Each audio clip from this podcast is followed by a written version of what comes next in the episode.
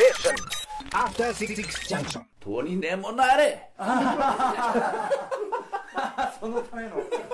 何を何を書いてるのかなとは日本語で言うルンバおもろえらい盛りげた。とみでのなれチキショ もちんたもちんまりとんでもないですね。はい、1月8日水曜日時刻は夜8時になりました。ラジオでお聞きの方もラジコでお聞きの方もこんばんは。TBS ラジオキーステーションにお送りしているアフターシックスジャンクションパーソナリティは私、ライムスター歌丸と。水曜パートナー TBS アナウンサーの日々真央子ですはい、ということでいきなりね、はいどどうにでもなどうにでもなれみたいなね、聞こえたんでびっくりしたと思いますけど、あれ、ソン・ガンホさんがあ言ってるとこなんですね。えっ、と、まあ、後ほどこのくだりはあのインタビューの途中でも出てきますが、どうしてどうにでもなれなのか、どうにでもなれ畜生から来て日本に滞在中にその言葉を覚えてしまったらしい。持ちネタ持ちネタって言ってましたね、裏で。しかも同時にちょっと後ほどねあれですけどねこうね僕がそのためにかって言ってるのは、ずっとあのなんかにこうノートで書いてでそのそれをあの一旦通訳者の方に見せて、なんかを確認してるんですよ。何やってんのかなその何？ソンさんと思ったら要はそのあのもう一回発音確認してたんでね。あじゃあでちょっと練習もされて、でどうにでもなれっていうね、こんな感じでねなんかねちょっとこうやっぱお茶目な側キュ面ートですね。でももうもちろん韓国を代表する国民的スーパースター、いや映画俳優としてもう世界史世界映画史に名前を残す人ですよ、うん。ソン・ガンホさんがこうやってこっちに冗談言ってくれる。これだけでもうねなんという。ですよはねはいということで、まあ、雰囲気つかんでいただけましたでしょうか。非常に和やかに進みました。こちらの取材をお送りしましょう、えー本日の特集はこちら映画「パラサイト半地下の家族」公開記念。監督ポン・ジュノそして主演ソン・ガンホダブルインタビュー。いやったねということで、えー今夜はアカデミー賞大本命などとも言われてますね。あの、要はパラサイト半地下の家族、アカデミー賞、まあアメリカンアカデミー賞、えっ、と、外国語映画賞とかではなく、なく作品賞とかにずらっと並んでいるというね。はい。えー非常に画期的なことではないでしょうかね。えーパラサイト半地下の家族、えー、あさって1月10日から、まあ全国で公開されます。すでにね、えっと、先行公開が、えー去年から始まって、去年の暮れから始まってますけどね。えー私も、その、まあ、とある、えーとあるじゃないね、文春エンタというね、星取り表のために、もう、なんならもう今年の星取り表はもうパラサイトが早く見たいからっていうだけ、だね、まあ、それがあったっていうぐらいですね。はい。で、まあ、それでもう先の出てる本なんで言っちゃいますから、もうそれでもうぶっちぎりの満点つけてますから、もちろんね。はい。えーパラサイト半地下の家族、まもなく公開されますが、えーそちらの監督であるポン・ジュノさん、そして主演のソン・ガンホさんに私、歌丸がインタビューしてきた模様をお送りいたします。で、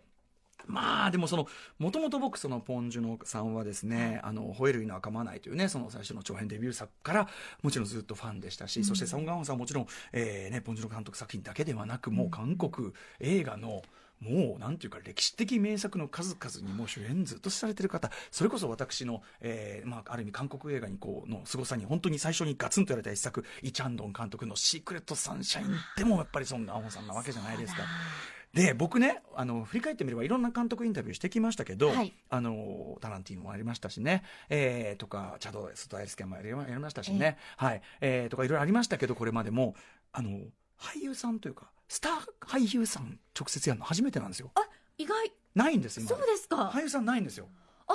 そうですそうかなんです。でしかも今回その2人がこういるというあれなんで。ダブルですからね。そう本当はねだからもうあのちょっとねあの別個に本当に1時間ずつぐらいはやらなきゃいけない感じなんですけど、ねでなおかつねちょっと今回ほらあの韓国語じゃないですか、でえ。え英語だったらまだ僕その聞き取りとかあれではい。ポンポンポンってその要するに間にあの要するに返しの役はいらないですって、ででその合間合間にもう分かったっていう感じで先にどんどん進んでいったらできるけどやっぱ韓国語はそういうことができないので、ええ。ちょっとなかなかねお二人をこう回していく中でねドキドキともどかしさとみたいな中なんだけどね、ええ。とにかくこの機会は貴重な機会でございました。すごい楽しみです、はい、ということで、はい。まあ、韓国いやさ現代のね、えー世界の映画を本当にトップの牽引するお二人と言っていいと思いますが、えー、日比さんこの「パラサイト半地下の家族」ご覧になりましたか、はい私も拝見しましたけれどもなんて言うんでしょう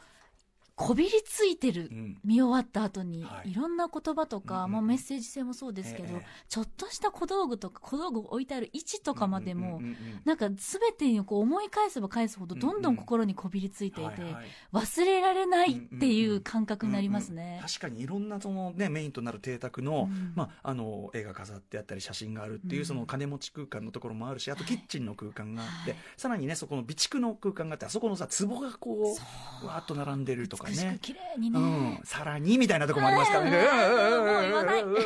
ネタバレ気をつけなきゃいけないよ。ううんん、ネタバレ気をつけなきゃって言いつつねええ、あの、ポンジュノさんがね、多分いろんな取材を受けすぎていて、もう LINE がよくわからなくなっていたのかわかんないけどね、あの、やりながらね、結構ね、ん？っていうね、結構踏み込んでますね、それね。チラッチラっていう感じで。うん。まあ、それ後ほどちょっとね、あの、ううまくちょっとかあのちゃんと編集してありますからね、ご心配なく聞いていただきたいんですが、えー、では、改めてポンジュノ監督からどういう人なのか、私から説明させていただきます。1969年生まれです。私同い年です。ああ、そうですか。お会いしてみたらね、ええあのね、二人ともそうなんですけど、写真、あの記念撮影して写真で、多分ね、なんかね、僕、まあ、病後でちょっと前よりは、そのね、もちろん絶食後だったから痩せてるのもあると思うけど、ええ。僕がすごいち、ね、歌丸が縮んでる縮んでるっていう人がいるんだけど、ちげえんだよ。二人がすげえでかいんだよ。やっぱりねがたいがしっかりされてる。めちゃくちゃでかいんだよ、二人とも。なん。か骨太な感じでいらっしゃいますよね。だから俺がちあの相対的にああ見えるんであって俺あの平均的に日本人の中では結構でかい方なんですよ。歌丸さん大きいですよ、うん。背も高いし。いまだにでかいしよく言われれるのは、あのでかいんですねって俺言われるのに、その俺がめっちゃ小さく見えるぐらいでかいんです。本次郎さんはもう割とこうがっちりがっちりした感じでしたね。はいえー、で長編デビュー作はペイドナ主演の「吠える犬は噛まない」ね2000年の作品です。これ面白い。これ僕ねでも最初にこの映画やばいよって知ったのはこの番組もゲストで来ていただいたクレイ響さんがなんかどっかで確かめっちゃ推してたんだと思う。確か俺の記憶が正しければ。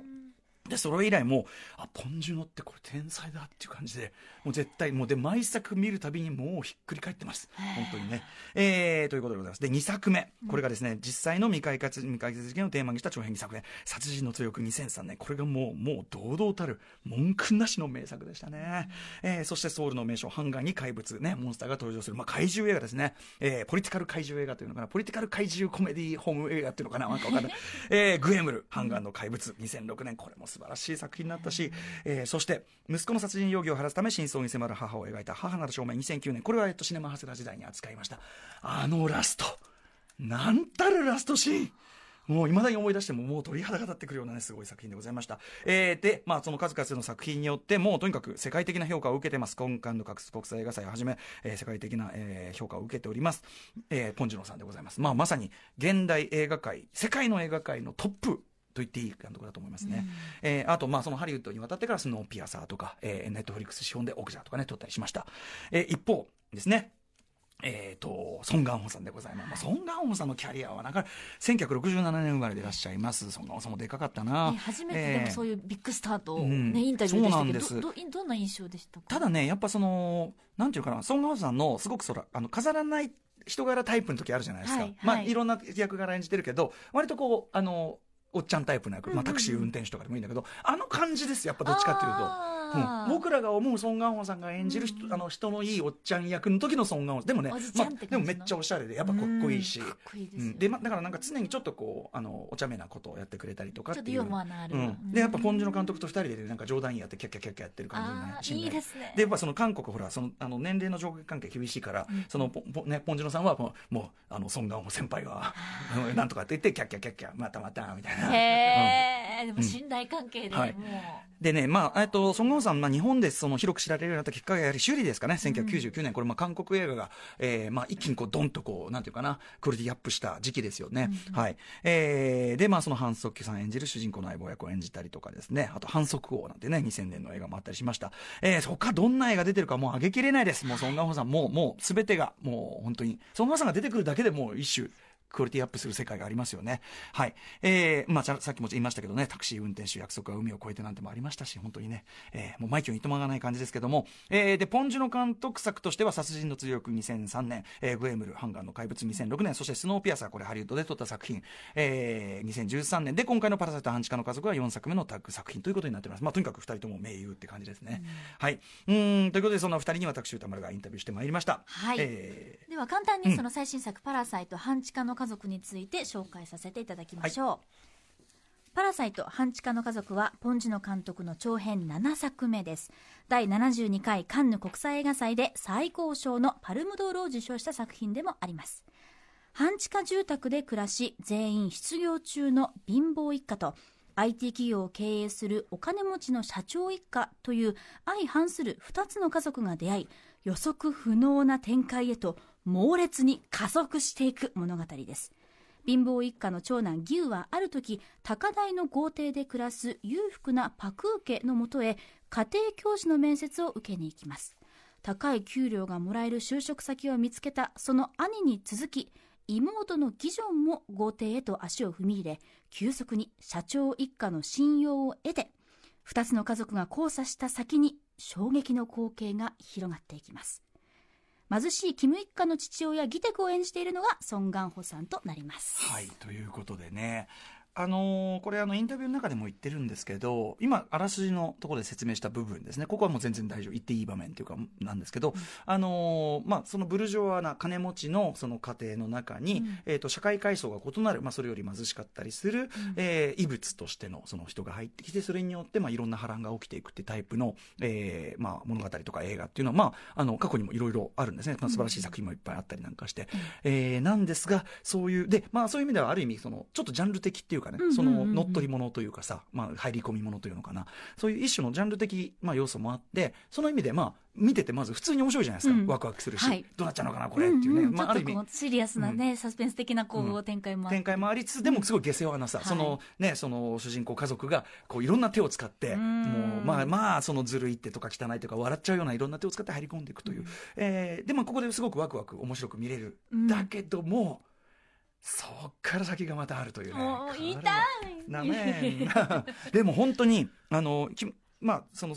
ポンチの作品を今まで見たことある方だったらお分かりだと思うんですけど、えーなんかそのそ今までの映画史のそのある種のジャンル的枠組みみたいなあこういう映画なんだなっていうふうに思って見てると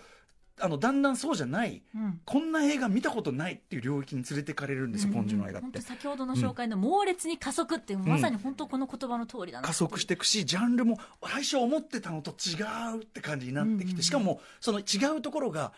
じゃあどういうジャンルかってちょっともう分かんない。他にちょっとル例が見ないような感じになってって、で最後やっぱりこの感情を表す言葉がまだないみたいな。うんなんかこんな感じのところに着地していくというね、はい。でも文句なしに面白いし映画としての質も高いしというね、はい。えーやっぱりとんでもない作り手の皆さんですよね。ということでございます。はい、ということで、まあ、これあのですねあのパラパラサイトに関してはもうポンジュの監督自らねあの皆さんにお願いっていう感じでね、まあ、ネタバレはできればしないでねというふうにねおっしゃいつつね、えーという感じなので、まあ、本日のインタビューでも、まあ、決定的なことはもちろんもちろん言ってないです。はい。えーで監督が、えーあの僕らがねあっていうふうに思った部分はちゃんとそこは編集でカットしてありますからピピッと、はいなんで、えーただ、でもまあね、これも何に関してもそうですけど、あの、全く情報ゼロで来たい人はもちろん後から聞いていただくというのは、それはいいかもしれません。ええ一応それは先言っときます。はいはい。えー要するにその、た途中で出てくるある種の演出法であるとか、ある場面のこういうところこれどうやって撮ったんですかみたいな話は当然出てくるのであそういう場面が出てくるってことも知りたくないという方もいらっしゃるかもしれないからそういう方はまあもちろんあの後で、まあ、ラジオクラウドでも、えータイムフリーでもありますので聞いていただければと思います、はい。すいませんね本当にねすいません、まああのっていうのはこのなかなか話聞ける機会なかったんで、ええ。あのちょっと踏み踏み込まずに引き返すことがどうしてもできずにん。どうしてもはい踏み込みたくなる作品だっていうことだと思う、うん。あとやっぱりあれどうやってやったんですかとか、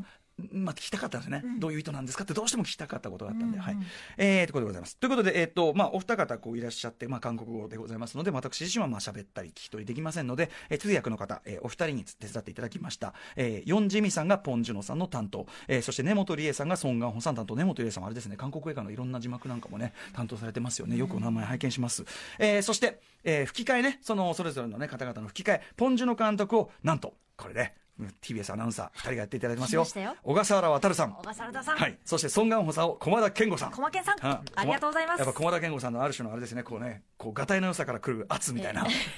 ういうところもやっぱ表現されてるんじゃないでしょうか。うんはい、ということで、えー、とですね、まずちょっとね、このね、しえー、と一発目の素材を聞いていただきたいと思います。今回は、ちょっとせっかくお二人が揃ったインタビューでしたので、えー、とパラサイトの話に行く前に、先ほども言いました2003年の殺人の追憶というね、本当にもう世界的名作と言っています。これは、えー、ともともとですね、えー、とファソン連続殺人事件というですね、これは80年代後半にソウル近郊の農村で発生し、10人の犠牲者を出し、長年未解決事件となっていた、えー件が元になってるんですね。殺人の追憶が、それをそのやった戯曲のが原作になっているということらしいんですね。ところがそれが昨年10、えー2019年の9月に、えー刑務所に収監されていた男が、まあ、いろいろその科学の、捜査の科学の進歩もあって、えー真犯人として、まあ、特定された。ね、何十年の時を経てそうですだからその全世界の映画ファンがとにかくその殺人の追憶の犯人特定されたっていうのでえーってとにかくもうひっくり返ったニュースが走ったわけです。えーで、こちらに関して、まあ、パラサイトの取材ではあるんですが、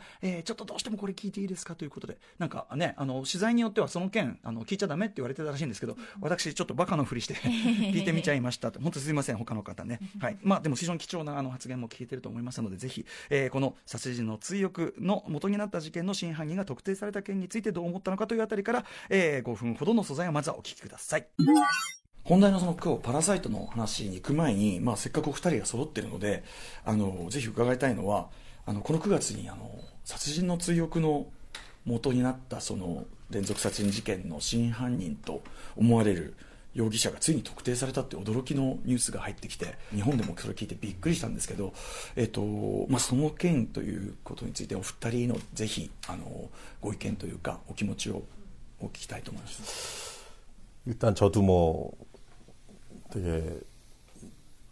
놀랬고 복잡한 감정이었죠. 이제 이런 날이 大変 올 줄은 驚き複雑です 영원히 미궁 こんな日が来るとは 속으로 이제 묻혀갈 줄 알았는데 永遠に未解決事件のまま 영화를 と思っ 찍을 て 때 いま 이제 した 그런 생각은 했었어요. 이 사람이 이제 映画を撮っている時考えていたこと 사진을 は 개봉하면은 この人物 극장에 와서 아마 この 영화를 犯 볼 人は 것이다. 劇場で殺人の追憶を自分の過去にしでかしたことを考えながらこの映画を見るのではないかということです。ソン・ガンホさん演じる主人公の刑事は映画の中では失敗します。エンディングシーンでソン・ガンホさんがカメラを正面から見つめていますがそれは客席に座っている犯人と主人公の刑事の目が合うようにしたかったからです。この事件はまだ終わっていないぞという印象を持たせたかったん 그게 です 끝난 건 아니다. 예. ところがこんな風に本当に犯人が捕まる日が来るとは思っていませんでしたえー、とそのさんそのまさにこうカメラの方向を見たこう役柄を演じた立場としていかがですか 어, 그래서 뭐 저도 犯人が特定された後 한국에 韓国のいろんな記者から電話が来たのですが 건강하고 저는 監督も私も 바빠서 その時ちょっと忙しかったので出られなかったんです。記者のインタビューには刑事役の俳優キム・サンギョンが答え私たちの心情を代弁してくれたのを覚えています。犯人が捕まった時は複雑で悲しくなりました。あの事件をまた思い出して残念な気持ちになったからです。とにかく真犯人が捕まり真相が明らかになってよかったと思いました。 근데 이제 불행 중 다행으로 그 사람이 사실은 20몇 년간 不 감옥에 幸中の 있었던 幸いとも言えますが 다른 단독 범죄로 犯人は 쭉 감옥에 他の事 있었어요. 件で二十数年間 그래서 刑 이제 務所の中 그러다가 にいまし 이번에 た DNA가 매치가 돼서 이제 DNA がマッチして이 연쇄살인 連続殺人が 사건이 全てこの 전부 다 犯人によるものだっ 그 たということが分かったわけです 그 동료 同じ刑務所にいた人の証言によるとその犯人は刑務所のテレビで殺人の追憶を3回見たそうです 私はとても気になり、この犯人に会ってみたい。面会しに行こうかどうかとは考えてはいますが、今はまだそんなふうに出しゃばるような時期じゃないとも思うので、まずは静かに見守っているところです。あの個人的には、まあ、ポン・ジュノさんの作品を常にあのエンディングがとても印象的でエンディングの余韻があのなんか特定の言葉に表しづらい感情をこうで終わることが、まあ、いつもそれがすごく素敵だと思うんですけどあの殺人の追憶のあの素晴らしいエンディングも今回のその事件の顛末を受けてまたニュアンスがこう変わって受け取れるようになったっていうのがこうなんかまた一つ映画の本来持ってるまたポテンシャルみたいなものを感じて改めてそのこの作品の価値みたいのをすごく感じたんですね。 그 이제 영화를 찍을 당시나 개봉할 당시에는 이제 영원한 미궁에 映画の撮影や公開当時、この事件はもう永久に迷宮入りになるだろうと考えていました。エンディングでは漠然としたすっきりしない思いというのを描きました。なぜ私たちは失敗してしまったのかという開墾の念、複雑な感情が入り混ざったエンディングなのですが、この映画を今後見る人たちはすでに犯人が捕まっていることを知っているわけですよね。さらにこの犯人の顔がニュースで公開されているので観客は犯人の顔を知っている状態でこの映画を見ることになるわけです。私たちが犯人の顔を知らなかった時代の記録のような感じでこの映画が受け止められるでしょう。それはまたそれで意味のあることではないでしょうか。はいということでちょっとね、えっと、パラサイト半地下の家族の前にちょっとねその殺人の追憶というね作品の、えー、元になった事件の,、まあその真犯人特定というあたりに関してお話を伺ったんですけど、なかなかね、ちょっとそのメディア上です、ここまでまとまった多分ご発言ね、される機会なかったと思うんで、ちょっと本当に資料というか、もう今後も残る言葉たちがたくさんあって、身震いするような表現もいっぱいありました、ね。そうですね、そしてやっぱりその映画がね、その時代にね、作っていた時と、そして公開された後と、うん、そしてその今回みたいに、その後、大きなその進展があった時とで、やっぱりその意味合いが変わってくる、うん、えー、後の時代の人が見ると、また全然そのニュアンスが変わってくれてくるというね、うんえー、感じです。特にやっぱ写真の追憶っていう多分これからずっと映画史的に見続けられる作品だと思うので、うん、あのなんかそういう意味でもそのなんか、まあ、興味深いと言ってはあるかもしれませんけども映画の底力というか、うん、ポテンシャルというかね感じ、僕はそのやっぱり最後、まあ、すごくこう苦々しいラストだったものがむしろその希望にも見えるっていうかその諦めてないっていうことがちゃんと解決につながったわけだから俺は、うん、俺は忘れてないっていうあの目線が孫ンさんの目線がその未来にちゃんとつながったんだ、そしてその作品を作ってこの交通事件を忘れなかったってこともつながったんだっていうことで僕はそのむしろこうポジティブなニュアンスさえ帯びたっていうこっちは勝手に感じることなんですけどね、みたいなことも感じたりとかねしますけどね。はいうん、そんな感じで、あの、もしご覧になったことないかないかって言ったらですね、あのー、殺人の追憶は、あの、ポンジュの作品入門としても最良だと私は思ってますので、ぜひこの機会に見てみてください。はい。さあということでお知らせの後はポンジュの監督そしてね主演ソン・ガンホンさんの「パラサイト半地下の家族」本編についての、えー、ダブルインタビューをお届けします。時刻は8時23分 TBS ラジオキーステーションにお送りしています「アフターシックスジャンクション」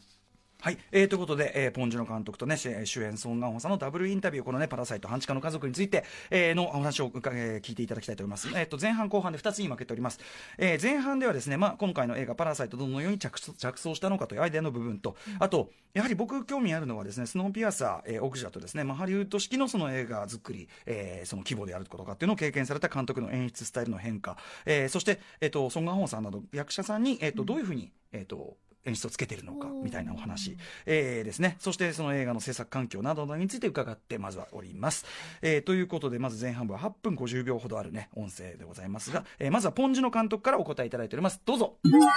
えー、で、改めて、今回のパラサイトの話伺いたいんですけど、えっ、ー、と、まあ、本当にもう、とてつもなく面白い上に、本当に鋭い社会批評も含んだ、もう、まさに、ポンジロさんならではの、もう大傑作だと思いますけど、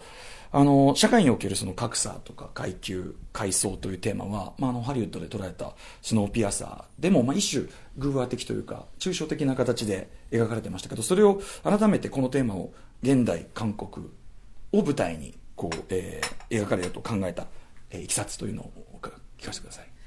처음아이디어떠올그러니까이걸찍고싶다고생각한게2013년인데最初にアイディアが浮かんでこれを撮りたいと思ったのは2013年でした出発点はとても単純なものでした貧しい人々が食べていくために他人のお金持ちの家に一人ずつじわじわ潜入していくというのは面白い騒動になるだろうなと子供のように 単純に思ったのがきっかけです。단순한마음에서출발을했던건데생각을발전시키고또직접시나리오를쓰다보면이제여러가지것들이その考えがシナリオを書くうちに徐々に発展し雪だるま式にだんだん膨らんでいったわけですそのまま完成して今のような映画の形になっていますが本当に単純に潜入するというアイディアが面白くて その続々感にこだわりました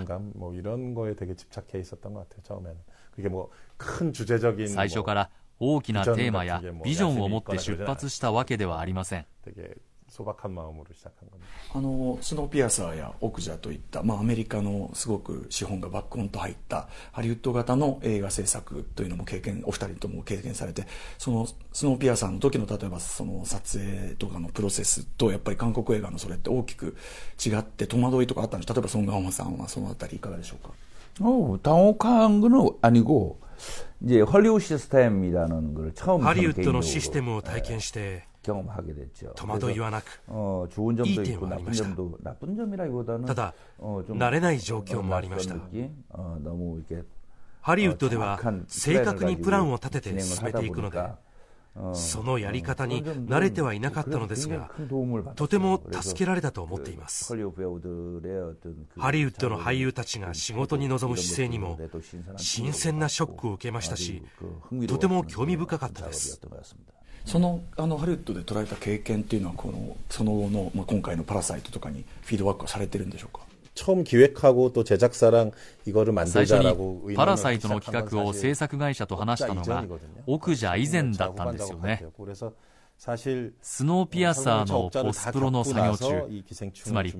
ノーピアサーと奥者の後から パラサイトの準備を始めたのではなく、時期的には重なっていました。だから、ハリウッドで経験して故郷に戻ってきた感覚が強くあるわけではありません。外国か韓国ではなく、パラサイトのサイズやスケール感が自分に合っていたのは大きな意味がありました。奥者とスノーピアサーは予算が実に大きかった。CG や視覚効果もふんだんに使っていましたし、そうなると、やはりいろいろと気が分散します。監督の立場からすると、エネルギーを使うべきところが多くなるわけです。でも、今回のパラサイトは自分にぴったり合うサイズに戻ってきた感覚。殺人の追憶や母なる証明のようなサイズで安心感、楽な気持ちがありました。だから、この映画の撮影はとても集中し、楽しみながら作業ができました。これからは小さな映画を作りたいです。サイズが小さいとおっしゃりつつもですね、僕はやっぱりポンジュの作品のすごいなと思うところは、ものすごくそれこそサイズの小さなこうミニミニマルな、えっと、こう状況下でものすごく大きなそのサスペンスだったり大きなスペクタクルを感じさせる。今回も例えばその机の下に隠れてそこから脱出する劇のあのもうものすごい巨大なサスペンスであるとかあるいはあのなんてことない路地に思えたあの家族が住んでる家の前の路地のあの全体があの大変なことになっているというあれ見てあものすごいスケール感だと。つまり話として状況としては小さくてもものすごく巨大な状況を映画にできるというのが僕はポン・ジュノさんのまさに才能だと思うので今回まさにそこをすごく強く感じました。その話、とてもありがたいです。成立させるためには、やはり俳優たちがパワフルで、いい俳優が揃っている必要があるわけです。CG の怪物も登場しないし、ビルの爆発もない中で、強烈なエネルギーやテンション、集中力を発揮する映画を作るためには、どうしても俳優の顔を集中的に見るしかありません。俳優が醸し出すエネルギーや繊細なレイヤーが豊かでなければ観客は2時間ずっと夢中になれないわけです幸運なことに今回の「パラサイト」はソン・ガンホ先輩を中心に俳優たちが本当に見事なアンサンブルで表現が豊かだったので小さいけれども大きさを感じることができたのではないかと思います。本当に豊かな俳優のエネルギーによるところが大きいと思います。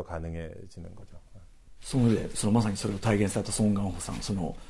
まあ、ポポン・ジュノさんのそのビジョンをまさに具現化して見せるその、まあ、小さい状況を巨大なものに見せる、まあ、演技でありあと僕がさっき言ったようなやはりポンジョさん映画特有の簡単にこう割り切れない感情の表現であるとかこれはとても、えーと、俳優さんとしてはすごく大きな難しい挑戦でもあると思うんですがそこはいかがでしょうか？とにでもなれ！そのための。何を何を書いてるのかなと日本語で言う그런마음으로에라이모르겠다まさにどうにでもなれという気持ちで挑んだんですね何か計画を立てたり計算することもなく心の扉を開いて楽な気持ちで臨みましただからこそこの結果になったと思うんです 計画を立てたり何かを計算したり目標を作ってしまう方が 良くない気がしますあのポン・ジュノさんのポン・ゴハンさんたちに対する演出っていうのはこう細かく指示があるんでしょうかそれとも割と自由にこうやらせる感じなんでしょうか 내가 스토리보드를 되게 정교하게 하고 私はストーリーボードをとても精巧に書きます。撮影はその通りに進めていきます。撮影監督や美術監督、照明チームとはかなり緊密に、私が撮りたいものをお互いに話し合いながらです。そしてカメラアングルやカメラワークについて、いろいろ細かく注文します。ですが、そのステージが整えば、ステージに立つ俳優に対しては、なるべく言葉数を減らすように心がけています。監督がよく勘違いしがちなのは、自分がディレクションしているんだという幻想。実はそれが逆に演技の邪魔になっていることも多いと思います。特にしっかり準備した素晴らしい俳優が揃っている場合はその枠組みだけを作って俳優がその中で自由に飛び跳ね遊べるような環境を作るのが最善のことだと思います。先ほど言った私が整えるステージについてですがカメラの動くステージ自体がとっても狭くて窮屈な場合が多いんですね例えばタイミングを取ることとかそうした条件に合わせて演技するのは苦労も多いと思いますがガンホ先輩のようなもうベテランの役者というのはそうした厳しいステージの合間を縫ってでも存分に表現しさらにアドリブもされるわけです。私は気楽ですよはい、ということで、ボンジュの監督、主演ソン・ガンホさんね、パラサイト半地下の、えー、家族についてのインタビュー、まずは前半を聞いていただきました。ねえー、いかがですかね、これね、あの、まずその途中のね、あの、ソン・ガンホさんね、どうにでもなれよね、こういうくだりから来た。思ったよりも急にどうにでもないが登場してでもね、あのね、あれはね、ちょっと編集で間を詰めてあるんで、僕が聞いて、で、訳していただいて、で、そこからそのノートを書くくだりになってなんで、こっちはすげえ不安だったんですよ。なんか、まずいこと聞いてたかなぐらいの。なんか、えっていうふうに思ってたんだけど、うん、あの、実はそういうね、仕込みだったっていう。まあ、まあ、いろいろね、あの、取材を重ね、相当受けられてるみたいな、今回さすがに。なんでね、まあ、そういう、こういうちょっとなんか、ちょっとお茶お茶目な仕掛けを、うん、していただいてるっていうところもあったんじゃないですかね。あと僕が印象深かったのはやっぱりポン・ジュノさんがそのハリウッドでその取ってきた経験という部分のところで割とはっきりその、えっと、ハリウッド的なサイズ感、えー、予算感、まあ、CG とかそういうのだとやっぱ気が散るから集中できるように自分にぴったりのサイズの映画というのをねこれから大きなんか大きい映画を撮る気はないですぐらいのことをなんか言っててそれはねすごい印象的でした。もちろんその一種のご謙遜というかあれもあるのかもしれないけどでねと同時に今回の「パラサイトね半地下の家族」小さい映画と言いながらそうじゃないじゃないですか。小さいと思って見てる見ているとじゃない。こそのそうそうそうそう。えー、えー、っていうところもあるから、はい、うん、やっぱりねそこはやっぱりそのそのねあのポンジュナさんの映画のその手だれの部分だし、でもポンジュナさん同時にあのそれをこう要するにそのスケール感とかエンターテインメント感を、えー、担保するのはやっぱり役者の力だから二人のそのなんていうのかなすごい信頼感というのかな、うん、ポンジュナさんってすごく緻密にねえっ、と画面とかも構成される人ですけど、はい、その中のその役者さんということに関してはそのお膳立て整えたらそれ以上は必要ないというような感じで、うん、なんか二人の信頼感みたいなね。ドーンと構える監督っていう、そうそう。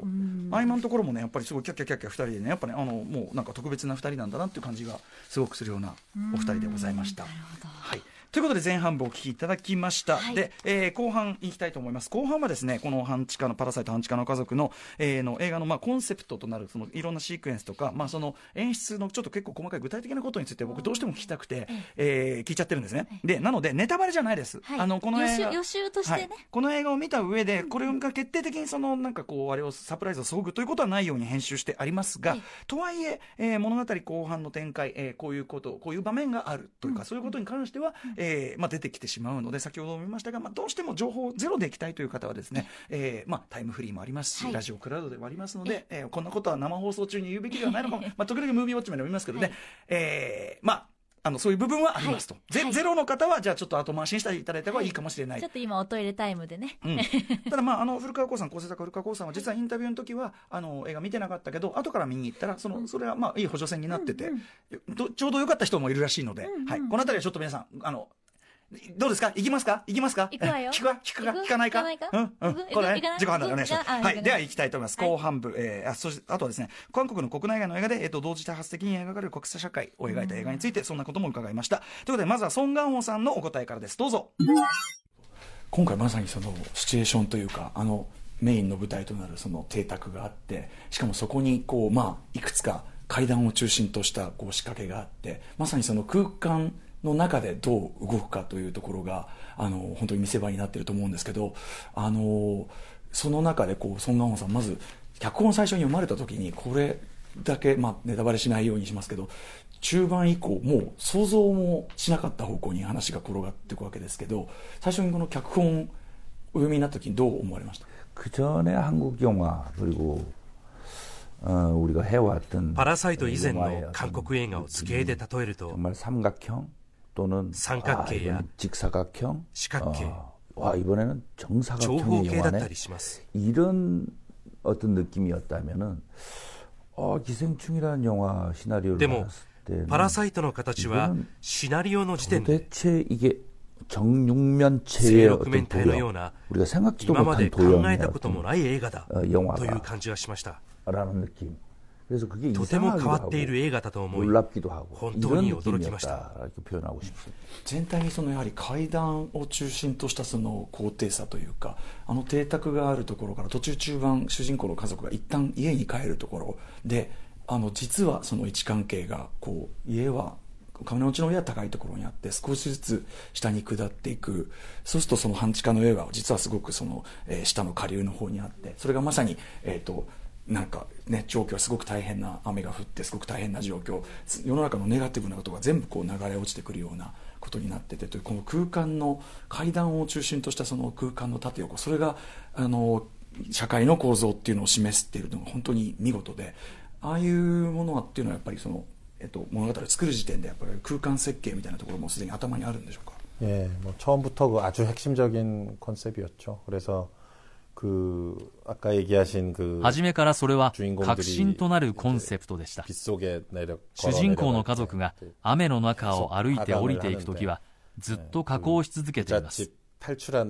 お金持ちの家から浸水した自分たちの家までは気が遠くなるほど離れていて観客も垂直的な距離やギャップを一緒に感じるわけですつまりずっと加工していく過程を見ることになります家族だけが加工しているわけではなく雨水も一緒に下に流れていきます。水も豊かなものから貧しいものへとずっと注がれ流れ降りていく。逆流して水が上がっていくのは不可能なわけです。息子が一度立ち止まり、足元を見ますが、足の隙間を縫って、水が勢いよく下へ下へと流れていき、自分の貧しい家をも飲み込む勢いのある流れとなっています。その流れを止めることはできません。これは本当に怖く悲しいことでもあります。あのね、そういう高低差を利用した演出が多くて特に、まあ、中盤以降階段がとにかくいっぱい出てきてあの登場人物はその階段を、まあ、何度も上りをすることでまた力関係が変わるというのは大変面白いんですがこれあの演者さんとしてはですねソン・ガホンさんたちはさぞかしこの階段の上りよりしかもすごく狭い空間でなかなか肉体的にこう大変な演技だったんじゃないかなというふうに思うんですけど。 재미있자고 이제 무대 인사할 때마다 뭐 무대 挨拶の時にも笑い話として階段の話や雨の話をたくさんしたのですが 하더라도 그 정도는 뭐 どんな映画でもそれくらいの苦労はすると思いますので今となってはいい思い出ですね 撮影中も、これはすごいショットが撮れるぞと、苦労しながらも気分が良かったですし、いじめられると快感を覚えるような変態チックなゾクッとするような感覚がありました。最もこの撮影的にこう難しかった場面というのはどのあたりですかなんといっても洪水のシーンです。あのシークエンスを作るため、ギテクの家やその周りの家を含めた路地裏全体をプール水槽の中にセットを作ったんです最後に浸水させなければならなかったのでちなみにあの街並み全体がセットなんです촬영다하고그마지막이틀인가사흘인가를이제거기 물을넣어가지고이제물높이를조절하면서貧しい街での撮影を一通り終えた後撮影の最後の2、3日で、浄化層プールの中に水を入れて、水位を調整し撮りました。 スタッフも撮影監督も私も ウェットスーツを着て水中で撮影をしました。特にあのシークエンスの最後では水がギテクの顎の下まで来るような場面があります。家の中のガラクタのようなものを持って自分が住んだ家を悲しそうに見回し出ていくシーンは胸にとても熱い思いがこみ上げてきた瞬間でもありました映画を撮っていると必ず一度くらいはそんな気持ちになる時があるのですが撮影監督も私も2人とも水に浸かっている状態で同時に強烈な思いを感じたのです、うん、いやでもまさにそのね、あの場面としてはとても悲しい場面なんだけど同時に僕は見てて最もこう貧困を象徴している場面なんだけどなんてリッチな映画なんだと思ってあのとてもあの感服いたしましたという。맞아요신인감독이라면은その通りですね。これをもし新人監督が撮ろうとしていたら、間違いなくプロデューサーから、このシークエンスを外せと圧迫されるでしょう。それだけ私は恵まれた状況だと言えるかもしれません。自分がやりたいことができる条件、環境を制作会社や出資会社が整えてくれているわけですから、その分、 肩の荷は重いですよね。創作に自由がある分、つまらなかったら批判されますから。あとあの、僕が連想したのはやっぱりそのブルジョワの家庭に、えっと、階層が違う異物が入ってくる映画というのは映画の歴史上、まあ、過去にもいくつか素晴らしい作品がありますけど中でもそのやっぱり階段の使い方がもちろん韓国映画のクラシックであるということも含めてあのキム・ギヨンさんの1960年の「下女」というこの作品を僕はあの連想したんですけどやはりこのあの下女という作品とかの系譜みたいなのを踏まえてあの階段の使い方とかというのも考えられて捉えたんでしょうか？ええ、もう下女だけではなく、キム・ギヨン監督の映画はすべて大好きです。多くのインスピレーションや刺激を受けてきました。特に下女はパラサイト以上に階段が重要な意味を持って象徴的に使われています1960年代のソウルは2階建ての洋風の家屋が初めて作られた時期だったからです今では2階建て洋風の家はありきたりですが1960年代当時家の中の階段は中流上流階級を象徴するものであり私たちはお金持ちなんだと言える自慢の種でもありました。だからこそキム・ギヨン監督は階段に多くの意味を込め作っていると思います。そこでは事件が起こらざるを得なかったのです。パラサイト、今回のその、まあ、テーマ、その、まあ、やっぱりその社会の格差であるとか、えー、階層みたいなことが、あのー、図らずもというか、この同様のテーマを扱った映画が世界各国、ジャンルを問わず、メジャー、インディ問わず、同時多発的にすごく作られている。例えば、まあ、それこそジョーカーとかでもいいですけど、えー、あるいはジョーダン・ピール監督のアスとかでもいいですし、もちろん、えっと、日本の万引き家族でもいいですけども、あのー、これが同時多発的に作られている。で、まさにパラサイトもそういうテーマなわけですけど、なぜこういうことになっているかっていうのは、監督からしてどう思われますか이창동감독님의버닝도있었죠 イ・チャンドン監督のバーニングもありましたね。今おっしゃった監督たちと、私が5年くらい前に国連本部に集まって、こういう映画を作りましょうと会議したわけではありませんよ。저도또이미그설국열차에서뭐그기차앞칸에부자가있고뒤에는또가난한꼬리칸이있고スノーピアサーでも列車の中で裕福な車両と最後尾の貧しい車両を描きましたが 突き詰めればスノーピアサーの原作は1980年代に描かれたフランスの漫画です。私が中高生の時すでに描かれていました。今私たちは巨大な資本主義の時代を生きています。だからある種避けられない宿命のようなものじゃないでしょうか創作者として生きる時代を反映するのは当たり前なことです.今おっしゃった作品があちこちで同時に生まれているのは自然なことだと思いますもし一つでも出てこないとしたらそれは逆に不思議なことおかしいと思います。あの今回のパラサイトで一つあのうなるあたりはあの貧困というのをあのなんていうか匂いで社会階層を判断されるという大変残酷かつしかしこうあの誰もがあこれをされたら嫌だなという、えー、見事なアイデアが出てくるというかあの映画において匂いというのはこう出てこないわけですけどあえてその映画には反映されない匂いというので社会階層を判断するという非常にこう残酷な展開を入れたのは、えっと、どういう意図なんでしょうか？映画は画面とサウンドなので本来匂いの表現は難しくもありますがある意味簡単です。役者がうまく表現すればできることです。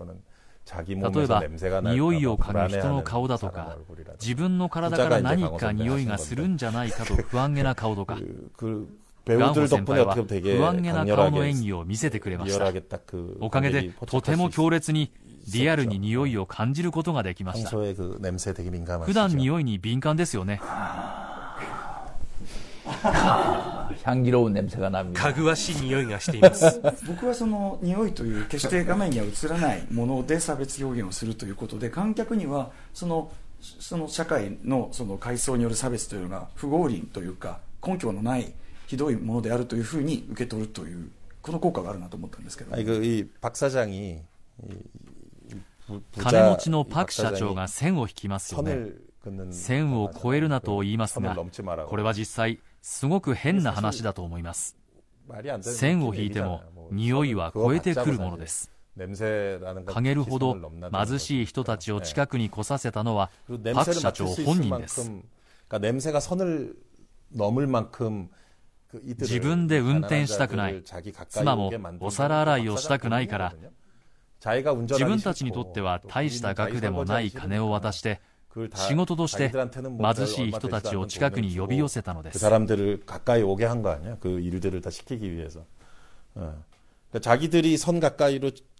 いざ近くに来たら来たで、私生活を覗かれるかもと不安になって、パク社長が1000を超えるなと何度も念を押しますが、そんな状況を作ったのはパク社長自身です。なるほど。はい。ということで、あのー、もうね、いろいろ細かいこと聞いてきたんですけど、ちょっと時間も、えっ、ー、と、あれなので、最後の質問とさせてもらいます。えっ、ー、と、まあ、せっかくお二人がいるので、お互いにとってですね、えー、まあ、ソン・ガンホさんにとって、ポン・ジュノ監督、他の監督といろんな監督とお仕事されていますから、他の監督と違うポン・ジュノ監督ならではの、えー、すごいところというのはどこかというのをぜひ、ソン・ガンホさんから、あと、ポン・ジュノさんから見て、やはり、ソン・ガンホさんが、えー、すごいところという25年間映画の仕事に携わってきて多くの監督さんにお会いしていろんな作品を作ってきたのですがポン・ジュノ監督は私にとって確かに特別な存在です一緒に映画を作ってはいますが映画俳優として生きていく中でとても大切な意味や定義を見出してくださった方だと思っているので特別な方であることは間違いありません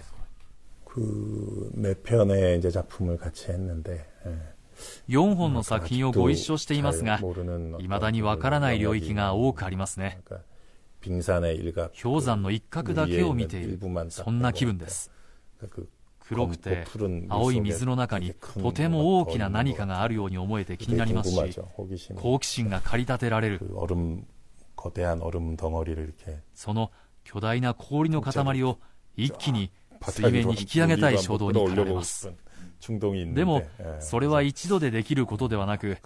少しずつ少しずつ掘り下げてみたいという変態的な気持ちです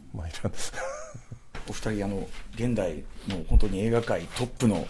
あの俳優さんと監督さんとこうやってお話伺えてもうあのもう光栄の極みですしもう今日ぐらいあの韓国語を本当にちゃんと勉強したいと思ったこともなかなか ないぐらいです本当にもっとお話伺いたいですがまたぜひちょっと機会があったらお話伺い。ありがとうございました。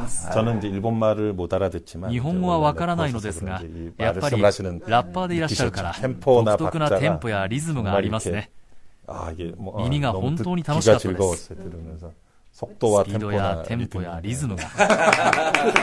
りがとうございます。ありがとうございました。はい、ということで、えー、ポンジの監督、そしてね、主演、ソン・ガホンさん、えー、パラサイト半地下の家族インタビューを聞いていただきました。最後にね、すみませんね、あのね、役得な部分をね、あの、なんか最初にご挨拶して、あの、僕はまあラッパーで、その毎週映画表やってて、つったポンジュンさんは、いや、もう知ってますよ、つって、みたいな。まあ、誰かが言ってくれたのかもしれないですけどね。えー、でね、あの、ちょっとね、ちょっと補足しておくと、はい、あの、まあ、匂いで、その、えっと、海藻をね、その貧しさというのを表現する描写、まあ、見ていただいた方ね、非常に印象に残るところなんですけど、はい、これね、あの、韓国の、その、韓国の方というかね、詳しい方に聞くと、あの、その半地下のあの、宗教空間みたいな、まあ、すごく、うん、あの、韓国にいっぱいあると。うん、えー、で、その匂いというのも、あの、劇中で描かれるあの感じっていうのも、なんか割と、ああ、あの感じってわかる韓国の方。だから割とね、あと、劇中で出てくるあの、台湾カステラがどうしたこうしたとか、うんいろんなディテールがやっぱりあの韓国ドメスティックな、うん、えー、話題とかね。だったら分かるという件がいっぱい散りばめられててだからそういう意味では僕らが見た時の解釈とちょっと違う部分とかえーとまあ、ディテールのことがあったりするらしいんですけどね、うん、それもまたねちょっとまたいろんなところでこういうねあの情報出てたりしますから、そういうのも参考にしながらまたね、皆さん。それ、まあ、とはいえその非常にこうまた余韻はねこうこうこれがこうとは言い切れないなかなかな余韻がある作品でございますので、その匂いも嗅いだことないけどでも、なんか嗅いだ気がするというかまさにこびりつく、うん、ねあの途中のね中盤の洪水のところの上の大変なことになっちゃう家の感じとかねあんななであの後だからまあ確かにね匂いもするであろうというような皆さんぜひちょっとねあの早くねこのお話もしたいと思いますんで、え。ー、ぜひ本当にねあのまずでも端的に言ってあのすごいよめちゃくちゃ面白い映画なんで文句なしにびっくりするぐらい面白い映画なのも間違いないんで。2時間夢中です、うん、えー、ポンジュノ監督最新作「パラサイト半地下の家族」はあさって10日から全国公開となります、えー、ムービーウォッチメも引き続きガチャ入れて、えー、お話できればしたいと思います。以上映画「パラサイト半地下の家族」公開直前ポンジュの監督主演ソン・ガンホ監督、えー、ソン・ガンホさんダブルインタビューをお送りしました。